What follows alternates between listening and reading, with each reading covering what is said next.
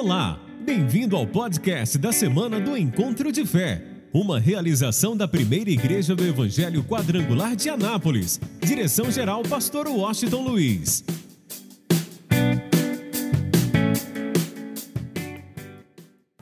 Jesus, na verdade, escute bem, fala do evento mais importante depois da cruz. O que Jesus está dizendo aqui, antes de subir ao céu, foi a última palavra de Jesus. Preste bastante atenção nisso. Foram as últimas palavras de Jesus antes de subir ao céu. E esse evento é tão importante depois da cruz, ok? É o evento mais importante na história da humanidade. Por isso, ele diz: Olha, vocês vão receber virtude, poder do Espírito Santo para testemunhar. Porque uma das coisas que a igreja precisa é exatamente dessa virtude, deste poder do Espírito Santo. Porque só a virtude e o poder do Espírito Santo, ou o poder do Espírito Santo na nossa vida, nos capacita a testificar, a testemunhar, e nos faz realmente avançar, vencer, sem recuarmos em nenhum minuto sequer do propósito de Deus para a nossa vida, para a nossa existência. Aí eu quero que você entenda algo importante. Olha como o poder do Espírito Santo é importante na nossa vida. Nós temos uma responsabilidade, testemunhar a respeito de Cristo. E é muito fácil quando tudo está bem, você não tem problema nenhum, sua vida está rompendo, sua vida está prosperando em todos os sentidos. Aí as pessoas olham para você, fala: Poxa vida, qual é o segredo? A tua vida tudo vai bem, você é uma pessoa feliz, você tem prosperado, sua família é uma bênção. Olha, sua família vive em comunhão, você está sempre rompendo financeiramente, prosperando. Aí é lógico que você fala, não, o segredo na minha vida é Jesus. Eu tenho Jesus, eu me entreguei a Ele, me rendi a Ele. E por isso é, Deus tem me abençoado poderosamente. Mas como testemunhar quando nada está bem? Quando a luta está terrível? Quando os problemas estão realmente tentando nos assolar ou nos destruir. Como testificar? Aí é muito simples. É nessa hora que eu quero dizer para você que mais do que nunca você precisa do revestimento, você precisa do poder do Espírito Santo, você precisa da virtude do Espírito Santo. Por quê? Porque você vai encontrar pessoas que estão enfrentando problemas como os seus, problemas semelhantes aos que você tem enfrentado. E a pessoa olha para você e ela não consegue entender. Porque ela está desesperada, angustiada, sem paz, sem alegria, perto de um estado de depressão e ela olha para você que está enfrentando problemas semelhantes ao dela, e ela pergunta: Mas eu não estou entendendo. Como que você consegue agir dessa forma, enfrentando os problemas que você tem enfrentado na sua vida? Eu olho para você, eu vejo uma paz sobrenatural. Você não perdeu a alegria da vida. Eu não estou entendendo. Qual é o teu segredo? Porque eu não estou aguentando mais. Minha vontade é de morrer, é de sumir, é de acabar com a vida. Mas você está enfrentando os problemas, talvez até maiores do que o meu. E você está aí. Aí é muito simples. Você tem a virtude do Espírito Santo. Você tem o poder do Espírito Santo. E quando você tem a virtude e o poder do Espírito Santo, você fala para os seus problemas. Escuta, problemas. Eu quero te dizer uma coisa: Deus é muito maior que você. Escuta a enfermidade, Deus é muito maior do que você. Escuta a desavença no lar, Deus é muito maior do que você. Escuta vícios, Deus é muito maior do que você.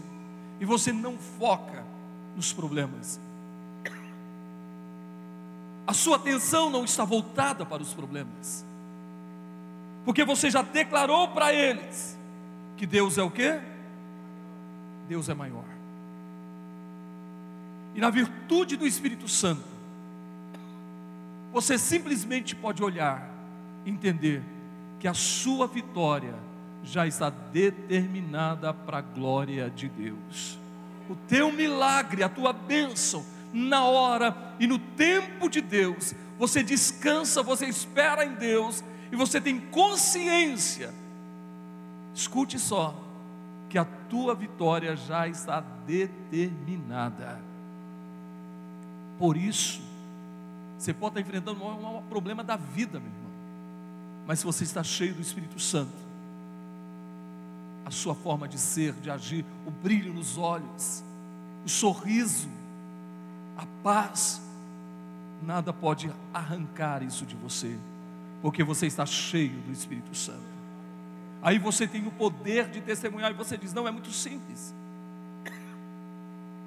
Eu tenho Deus na minha vida eu tenho o Espírito Santo na minha vida e Jesus já levou sobre si os meus problemas e eu creio na minha vitória.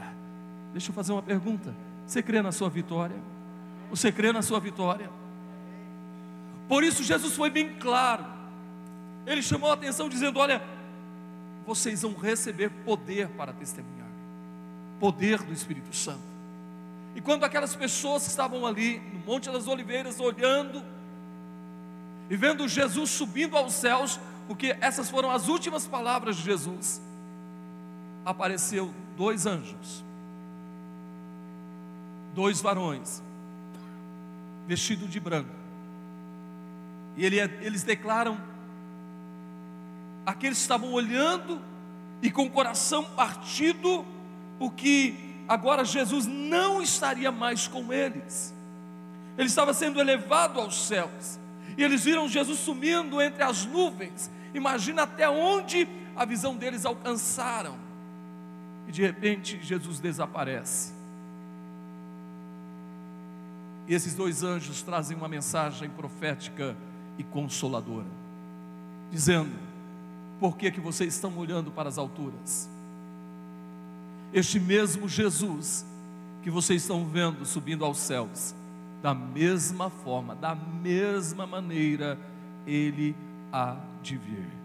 É promessa de Deus que Jesus vai voltar e você precisa amar a volta de Jesus.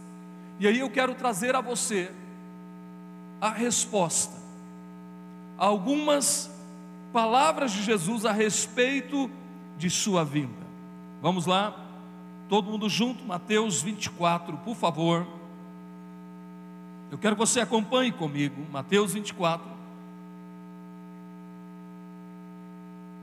De preferência, anote na sua Bíblia, o que você puder anotar.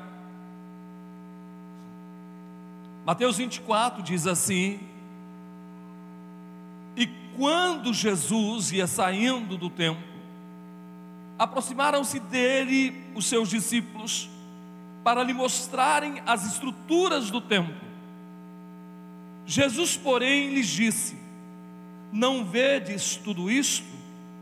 Em verdade vos digo que não ficará aqui pedra sobre pedra que não seja derribada.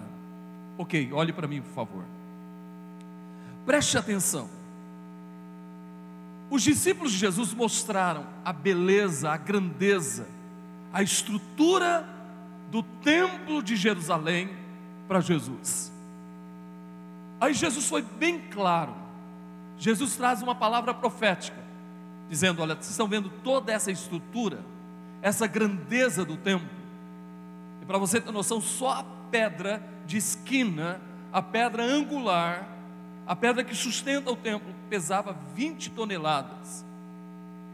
E Jesus foi bem claro dizendo: tudo isso será destruído, e não ficará pedra sobre pedra. E essa profecia ela aconteceu no ano 70, quando o general Tito invade Jerusalém, destrói Jerusalém, destrói o templo. Não ficou pedra sobre pedra, ok? Agora, olhe, Jesus vai com eles ao Monte das Oliveiras e eles fazem três perguntas a Jesus, é sobre isso que nós vamos falar. Vamos lá, versículo de número 3. Estando assentado no Monte das Oliveiras, chegaram-se a ele os seus discípulos, em particular, dizendo: Dize-nos quando serão essas coisas. Primeira pergunta: quando é que isso vai acontecer? Ou quando é que não ficará pedra sobre pedra do templo de Jerusalém? Que sinal haverá de sua vinda? Segunda pergunta: quais são os sinais que antecedem a sua vinda? Terceira pergunta: e do fim do mundo? Os discípulos fizeram, pode olhar para mim um pouquinho, por favor. Os discípulos fizeram três perguntas: Senhor, quando é que isso vai acontecer? Quando que o templo será destruído? Segunda pergunta: Que sinais haverá da sua vinda? Agora, e terceira pergunta: E do fim do mundo? E quando é que vai acontecer o fim do mundo? Olhe bem para mim, escute agora. Eu quero basear hoje sobre a volta de Jesus, primeira etapa. Porque a volta de Jesus vai se dividir em duas etapas. Em uma etapa, será no abrir e fechar de olhos.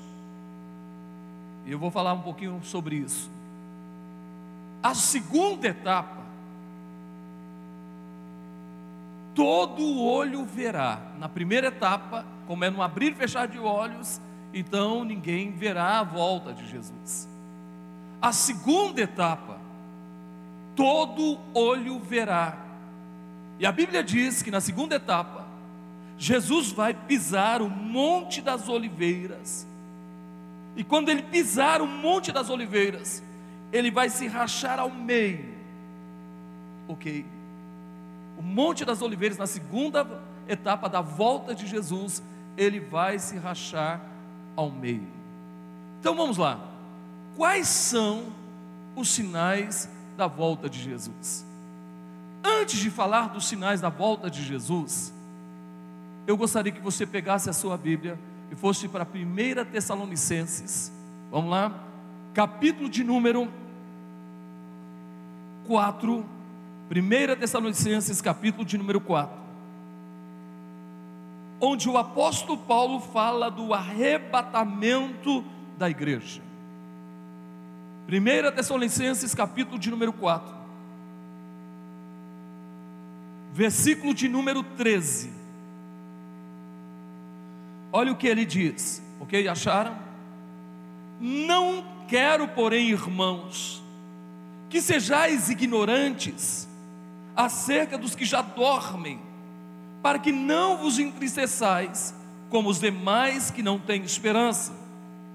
Porque se cremos que Jesus morreu e ressuscitou, assim também aos que em Jesus dormem, Deus os tornará a trazer com Ele.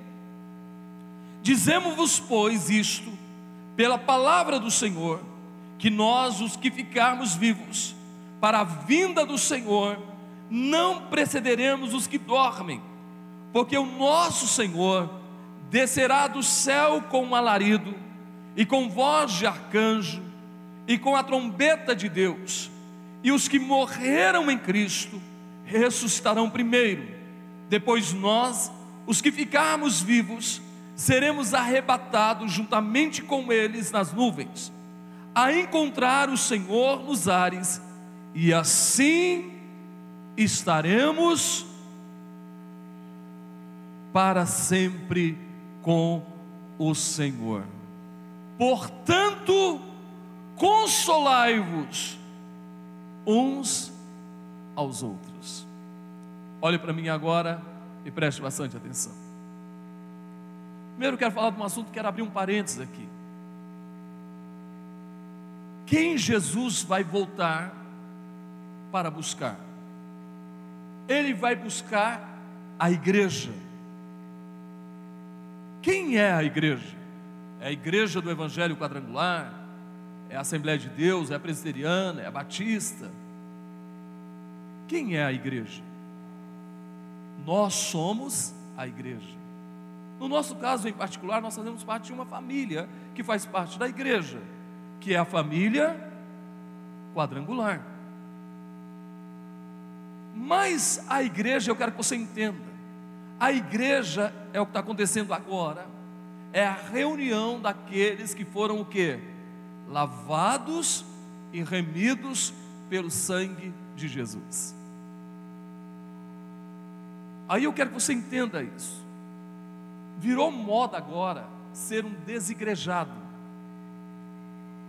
O que, que é um desigrejado? É a pessoa que acha que não precisa de igreja, não precisa de pastor, não precisa de igreja.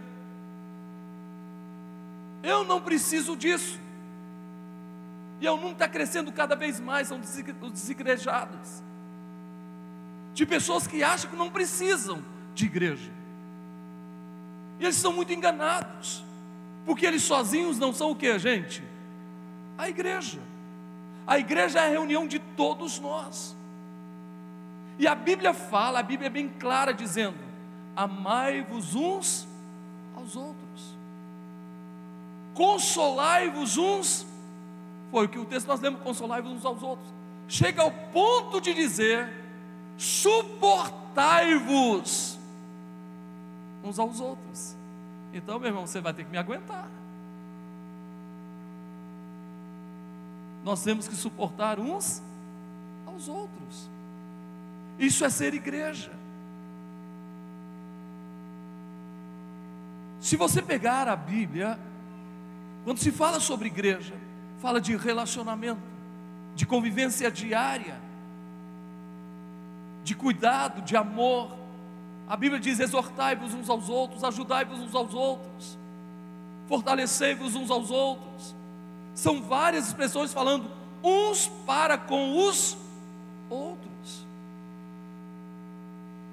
Então diga: eu preciso fazer parte da igreja. Nós vamos fazer parte do corpo. Agora, escute só o que vai acontecer. A primeira etapa da volta de Jesus vai acontecer um fenômeno extraordinário, sobrenatural, maravilhoso e poderoso. E Paulo diz: Olha, eu não quero que vocês sejam como os que não têm esperança em relação aos que morreram. Por quê? Porque aqueles que morreram em Cristo algo irá acontecer. Eu estou esperando esse momento, porque eu me separei do meu pai há alguns um, ano, dois anos, um ano, um ano, um ano passado. Uma irmã tem mais de há uns 20 anos, uns 20 anos. Então, escuta isso. Só que a morte para nós, eu quero que você entenda, é apenas um período de separação. Eu sei que vou encontrar com minha irmã e o meu pai. A gente está separado por um tempo. E eu vou dizer uma coisa para você: se Jesus não voltar, meu irmão, todo mundo vai passar por isso. Porque, ouça bem, esse corpo, ele vai ficando velho, mas você continua novo, é ou não é verdade? Você quer fazer uma coisa e não dá? Não dá conta. Por que, que você não dá conta? Você quer fazer, mas você não dá conta, porque o corpo está o quê? Velho. É o casulo onde a gente habita, está ficando velho. Olha a minha experiência. Chegando ontem de viagem, tinha dois compromissos ontem, uma, às três horas, ia chegar uma meio-dia aqui ontem. É, eu tinha compromisso com o Ministério de Criança e líderes de rede de, de células de criança. Ontem, coffee break com eles. Depois ia para Caturaí, para a inauguração da igreja. Nós terminamos uma igreja em Caturaí, Caturaí está prontinha. Devemos ter gastado uns 170 mil na construção dessa igreja. A igreja ficou bonita. É, nós íamos para, eu ia para Caturaí para a inauguração da igreja. Aí o nosso voo atrasou. E uma das malas demorou 40 minutos, atrasou uma hora o voo, uma das malas demorou 40 minutos para chegar. E eu fiquei por último. E simplesmente, a Daína falou: pai, corre, senão não tem jeito. E eu lá em Guarulhos, com carrinho, com duas malas, a mil por hora correndo no meio do aeroporto para ver se chegava a tempo de pegar o voo. E quando eu cheguei lá, corri uns 800 metros, meu irmão, a língua estava para fora. Por quê? Porque o corpo não é mais de 30 anos. Eu quero que você entenda. Por isso, esse corpo, ele volta para o pó. E os nossos entes queridos, entenda bem isso. Os nossos entes queridos que partiram em Cristo, olha o que, que a Bíblia diz a respeito deles. O que é que vai acontecer? O, olha, um dos momentos, ou o momento mais extraordinário na vida da igreja. A Bíblia diz que aquilo que os anjos disseram, que da mesma forma que ele foi, ele há de vir. A primeira etapa da volta de Jesus vai acontecer o seguinte: louvor, adoração e o toque da trombeta a trombeta vai tocar. Então, eu fui militar, eu sei o que é um toque de reunir. Quando se toca a corneta, o toque de reunir, a gente deixa tudo que está fazendo, deixa tudo que está fazendo. Se, tá, se você está tomando banho, está dormindo ou qualquer coisa, você se arruma rapidamente e vai para o local da reunião porque houve o toque de reunir, e ai de você se chegar atrasado ou chegar por último. Então você vai para o local do toque de reunir. Então o que, que vai acontecer? Então eu vou trocar a trombeta para você entender isso melhor. Vai ter um momento do toque de reunir da igreja. Quem está me entendendo, diga amém. Vai se tocar a trombeta, é o toque de reunir. Escute isso nem todo mundo vai ouvir o toque de reunir. Os únicos que vão reunir, ouvir o toque de reunir, é exatamente a, a igreja. Aí olha só o que vai acontecer. Se nós lá estivermos vivos, nós vamos ouvir o toque de reunir. Mas os mortos em Cristo, também vão ouvir o toque de reunir. E a Bíblia diz que quando a trombeta tocar, primeiro os mortos em Cristo vão ressuscitar. Eles vão receber um corpo, e um corpo incorruptível. E nós, os vivos, os que ficarmos no toque de reunir, nós seremos arrebatados. Arrebatar significa arrancar com força, arrancar com violência.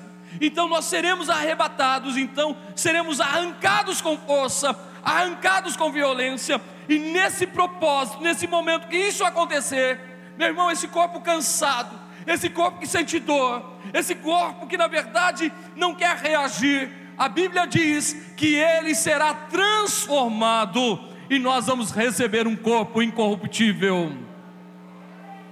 Ó, oh, pode aplaudir o Senhor.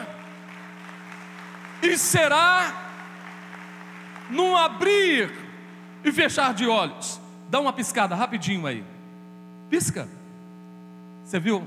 Vai ser desse jeito, um abrir e fechar de olhos.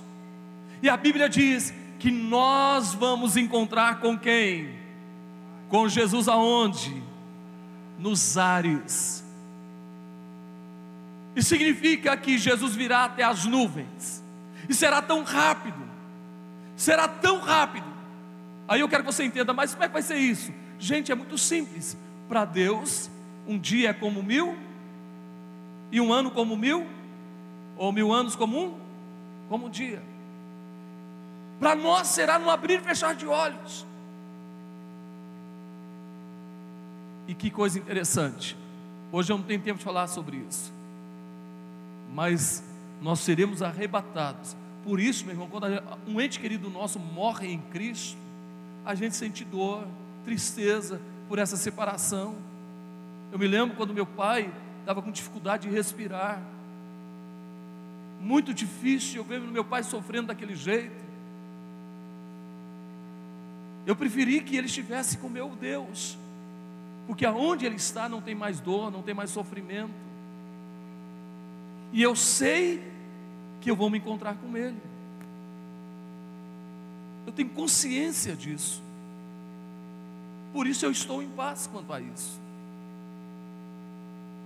É uma das coisas que nós precisamos encarar de verdade. Não adianta você ficar de luto a vida toda. Você tem que entender: se alguém da tua família morreu em Cristo, ele será arrebatado. Imagina o momento que eu for arrebatado, e eu acredito que nesse momento eu verei o meu pai, eu verei minha irmã, e nós vamos juntos encontrar com o Senhor Jesus Cristo nos ares. E o mais extraordinário de tudo, a Bíblia diz que para sempre nós estaremos com Ele. Para você entender isso melhor, hoje Jesus está conosco. Quem tem Jesus na sua vida? Mas, após o arrebatamento da igreja, nós estaremos com Jesus. Quem ama a vinda de Jesus, aplauda Ele. Vamos lá, como eu tenho pouco tempo, eu quero compartilhar com você agora sobre os sinais que antecedem esse arrebatamento da igreja. Estou falando da primeira etapa, que é o arrebatamento da igreja. Quais são os sinais que vão anteceder o arrebatamento da igreja? Vamos lá. Versículo de número Versículo de número 4, por favor. Ele diz: Oh, Mateus, gente, Mateus 24, 4. Isso, por favor. É que eu já estou pensando lá na frente. Mateus 24, 4, por favor. Olha o que, que Jesus responde. Eles perguntaram: quando vai acontecer isso? A destruição de Jerusalém. Segunda pergunta: que sinais que antecedem a sua vinda? É, ou sobre o arrebatamento da igreja, a primeira etapa. É isso que eu vou falar agora, neste momento. Versículo 4: E Jesus respondendo, disse-lhes: Acautelai-vos que ninguém vos engane, porque muitos virão em meu nome dizendo: eu sou o Cristo, e enganarão a muitos. Meu irmão, olha um pouquinho para mim. Tem até um brasileiro. Quem já viu, sei lá o nome dele lá, não me lembro agora. Henrique Cristo. Mas é o cara diz que é o Cristo. É. E tem gente que até acredita. Em vários lugares do mundo tem gente que está dizendo que é o Cristo. E Jesus disse: Eles virão enganarão a muitos. Vamos lá, versículo de número 6. Olha só, e ouvireis de guerras e de rumores de guerras. Alô, a gente está ouvindo de guerra e rumores de guerra? Sim ou não? Você pensa bem, Coreia do Norte. Você olha para o Oriente. Vamos lá.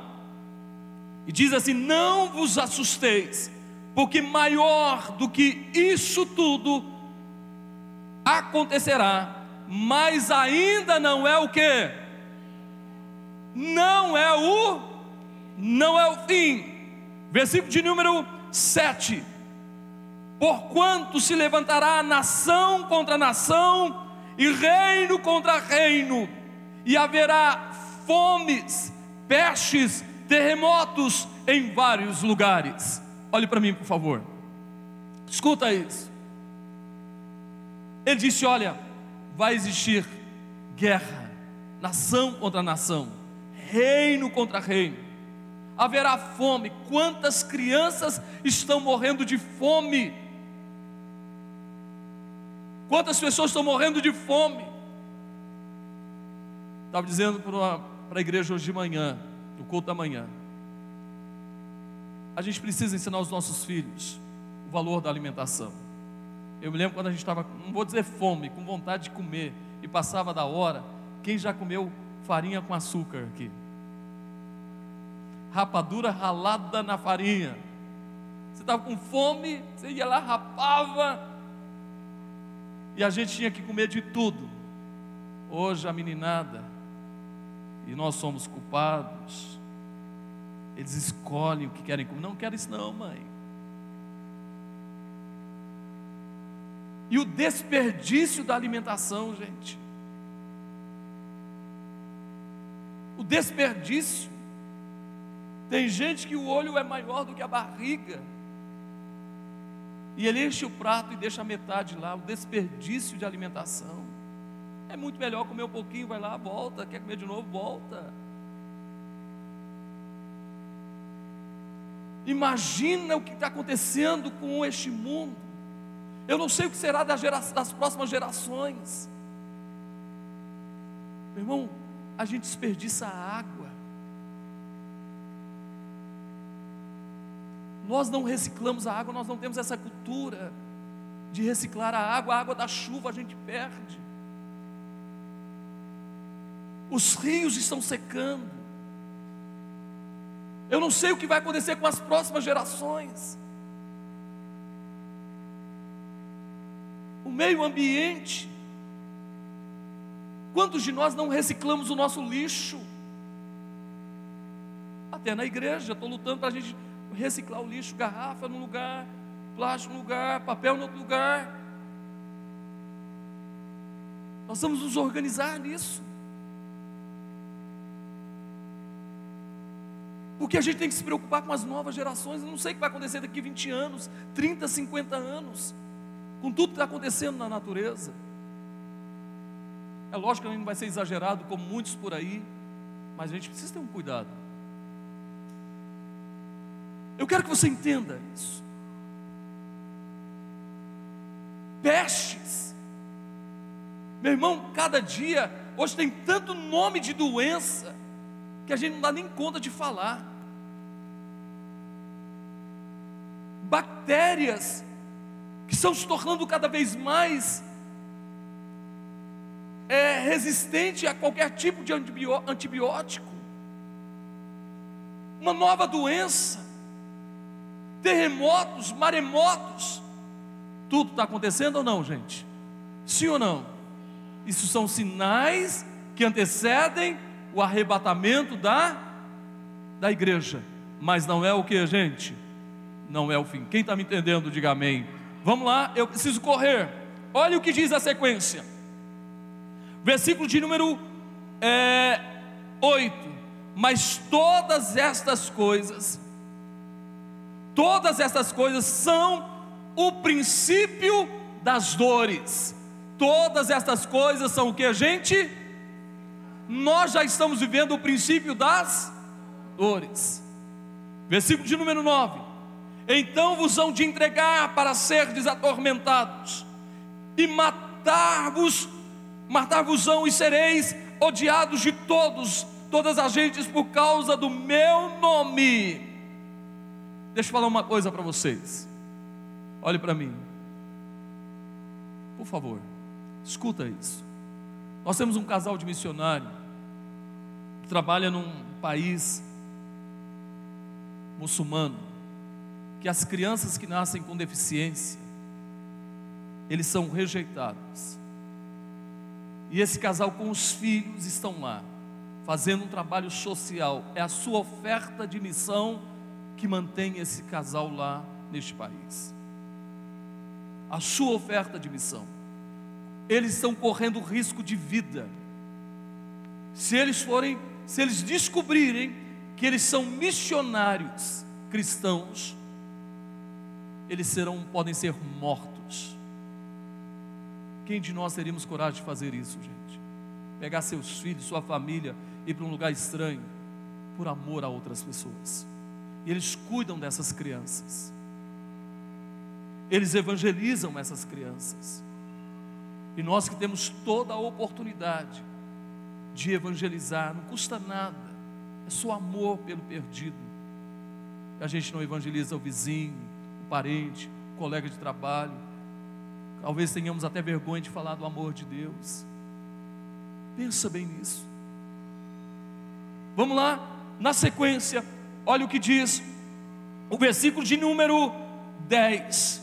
Nesse tempo muitos serão escandalizados e trair-se-ão uns aos outros, e uns aos outros se aborrecerão, e surgirão muitos falsos profetas e enganarão a muitos. Meu irmão, como tem surgido falsos profetas. Por isso você tem que saber quem vai colocar a mão sobre a sua cabeça, quem você vai ouvir. Você tem que estar cuidado e cuidado com a internet. Cuidado, olha, eu não, não invisto tempo na minha vida ouvindo gente que fala mal de outros. Não, olha, pastor que fala mal de pastor, fala mal de outra igreja, fala mal de outro. Eu não perco tempo com isso. Porque eu tenho uma missão. Eu não estou aqui para falar mal de ninguém, estou aqui para falar do amor de Deus. Estou aqui para dizer que Deus é amor, que Deus é bom todo dia, todo dia Deus é bom. Eu estou aqui para dizer que Deus tem o poder de mudar a vida e a história das pessoas. Eu vou ouvir coisas que me edificam, que fazem com que eu me apaixone mais por Deus, me aproxime mais de Deus. Por isso que os desegrejados estão crescendo, por causa dos falsos profetas, dos fofoqueiros, que vêm falando mal dos outros. Vamos mais ainda.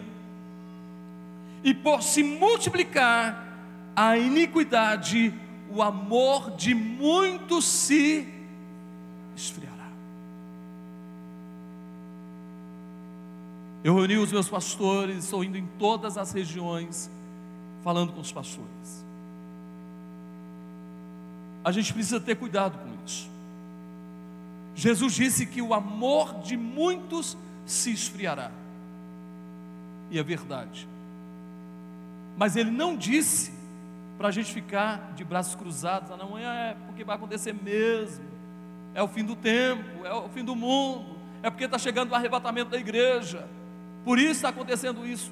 Eu disse para ele: nós temos que reagir, porque o que faz a diferença na nossa vida é o amor, o amor ágape, o amor de Deus. Esse amor tem que se renovar na nossa vida todos os dias. Eu tenho que viver dia após dia, como se fosse o primeiro dia, o dia que eu encontrei com Jesus, que foi um dia apaixonante.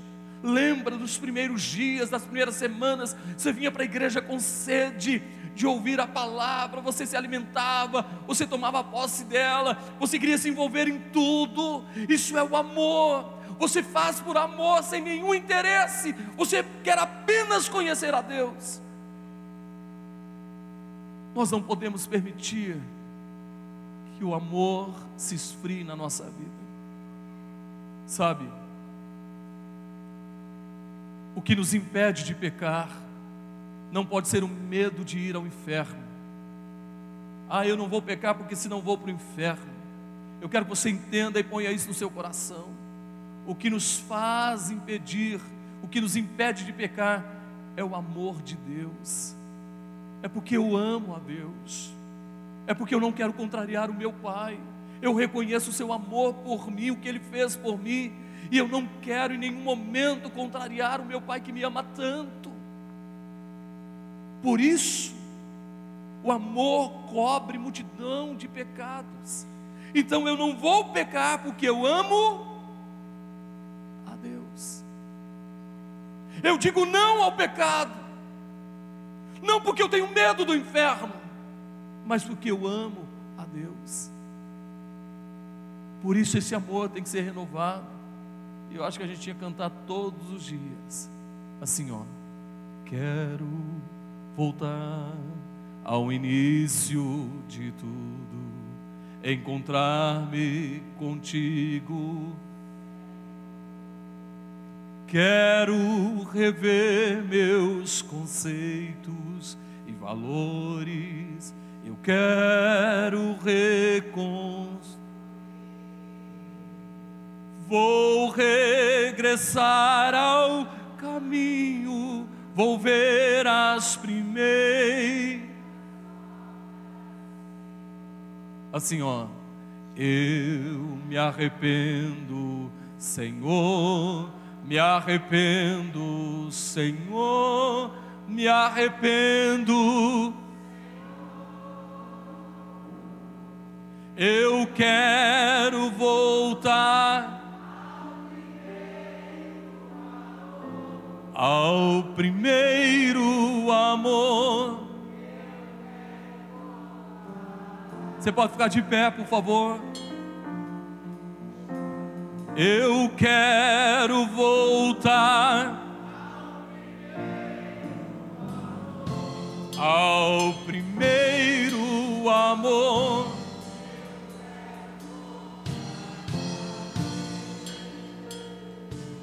Quero voltar ao início de tudo, encontrar-me contigo.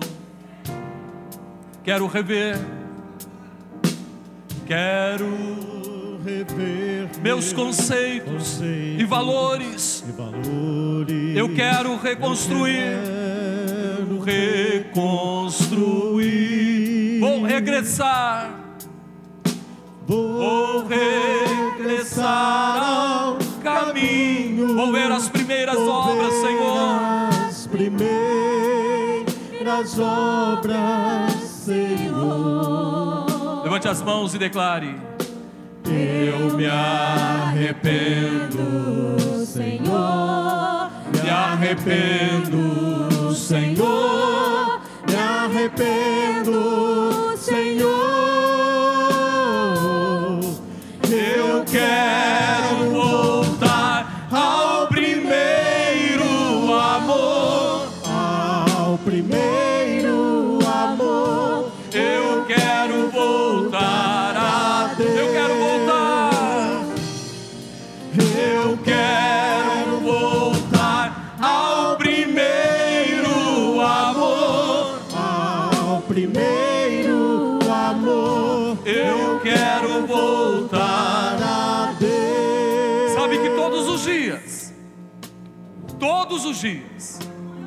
Nós precisamos voltar ao primeiro amor.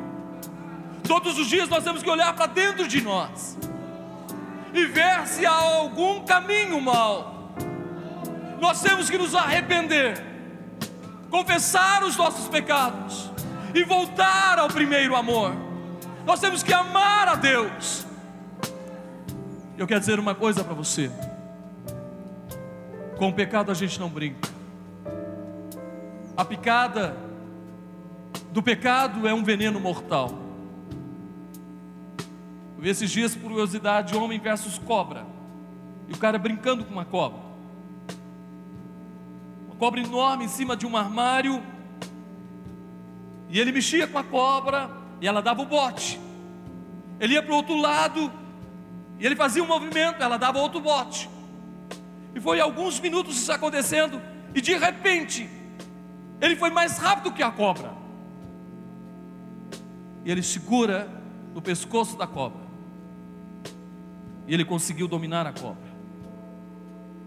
Mas eu quero dizer para você: não brinque com o pecado, porque você não vai conseguir dominar o pecado. A picada do pecado é mortal. Se algum dia você foi picado, ou se algum dia você for picado, lá Jesus foi o remédio para o veneno do pecado. Hoje não brinque com o pecado. Não brinque com o pecado. porque não sabemos se teremos tempo para o remédio que é o sangue de Jesus. E por isso, diga não ao pecado, simplesmente porque o amor de Deus é muito real na sua vida.